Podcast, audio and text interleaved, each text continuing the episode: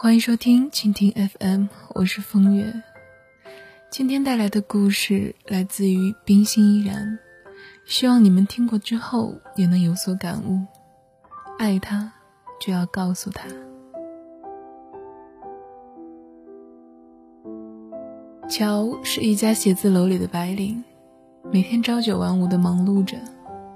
他的隔壁住的是一个女孩，乔很少见到她。第一次看见他时，他背着一个很大的包，披散着长发，洁白的棉布衬衣，修长的腿，匆匆向外走。乔不知道女孩在干一份什么样的工作，要背这么大的一个包，而且没几天才回来一次。每当乔看见女孩窗台上新鲜的小花，就知道女孩回来了。这一天，乔回来的很晚。他看见女孩在阳台上，阳台上有张小桌，有泡好的绿茶，散发淡淡的香。女孩坐在藤椅上，头向后靠着，长长的头发挨到地上，有清凉的薄荷味道。她两手耷拉着，一副很慵懒、很疲惫的样子。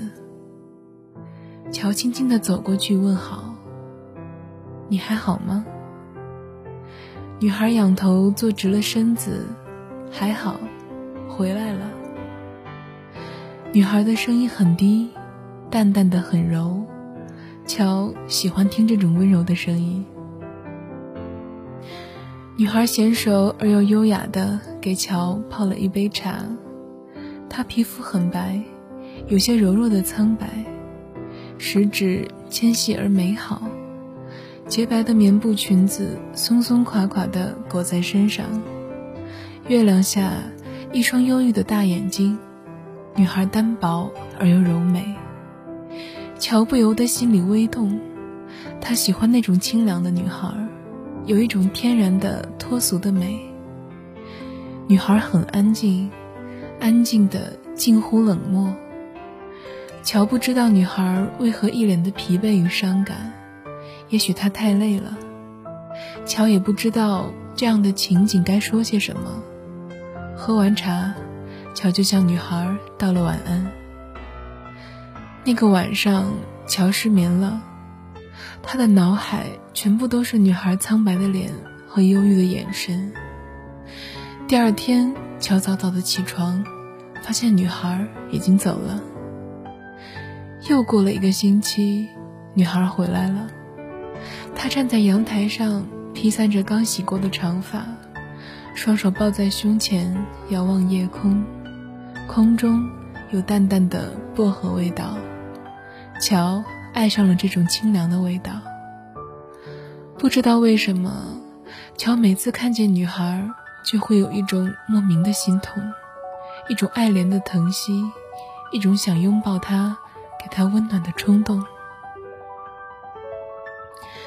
也许是女孩的疲惫、薄凉、忧郁和孤寂，让他有了心疼的感觉。乔知道他喜欢上了女孩，这样柔美而又安静的女孩，很早很早就是乔心中的梦。遇见，就像遇见了自己的梦，乔的心里充满喜悦。第二天，女孩没去上班，乔买了早餐。他们面对面，静静地坐着吃。走时，乔望了望女孩，好好休息一天。冰箱里有买好的食物，记得吃掉。女孩感激地看着乔，许久，微微一笑，道：“好的，谢谢。”她不笑的时候一脸忧伤，笑的时候却是灿若春花。乔心里一阵激荡。以后的日子里，每个月女孩都会休息几天。女孩很会做菜，做乔爱吃的饭菜。女孩的温暖与贴心给乔很多幸福，乔觉得女孩也一定是爱着他的。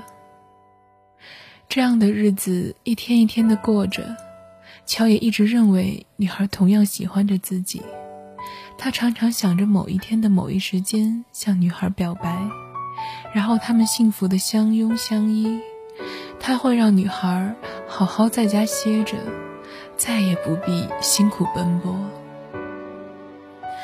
可这一切都太迟了。正当乔要向女孩表白的时候，女孩已经走了，给乔留了一封信。原来，女孩一边做导游，一边寻找她的男朋友。好多年了，女孩以为男友已经结婚了，没想到他还没有结婚。为什么？为什么不把自己的心意早点告诉他？乔很后悔，后悔自己的木讷与懦弱。有几次，他冲动的想拥抱她，告诉她自己爱她，可还是退怯了。爱她，为什么没有告诉她？乔悲戚的恨着自己。又过了几年，乔也结婚了。度蜜月时，乔选了江南的小镇。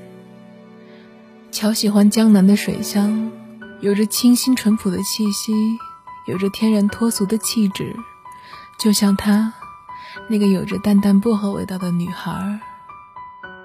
在一间临水的小茶楼里，乔又一次邂逅了女孩。女孩依旧素衣薄颜，淡淡忧愁，只是脸上多了些沧桑，身边多了个小姑娘。原来，女孩和男友在一起不久后，那个流浪的画家就再一次弃她而去。无奈，女孩只好拖着身孕回归故里，在小镇上开了间茶馆。女孩说：“如今素心一颗，只愿岁月静好。”乔痴望着女孩，锦心素面，只盼岁月静好。多像他曾经梦想中的妻子。原来爱是不能等的。乔问自己：爱他，为什么不可以早点告诉他？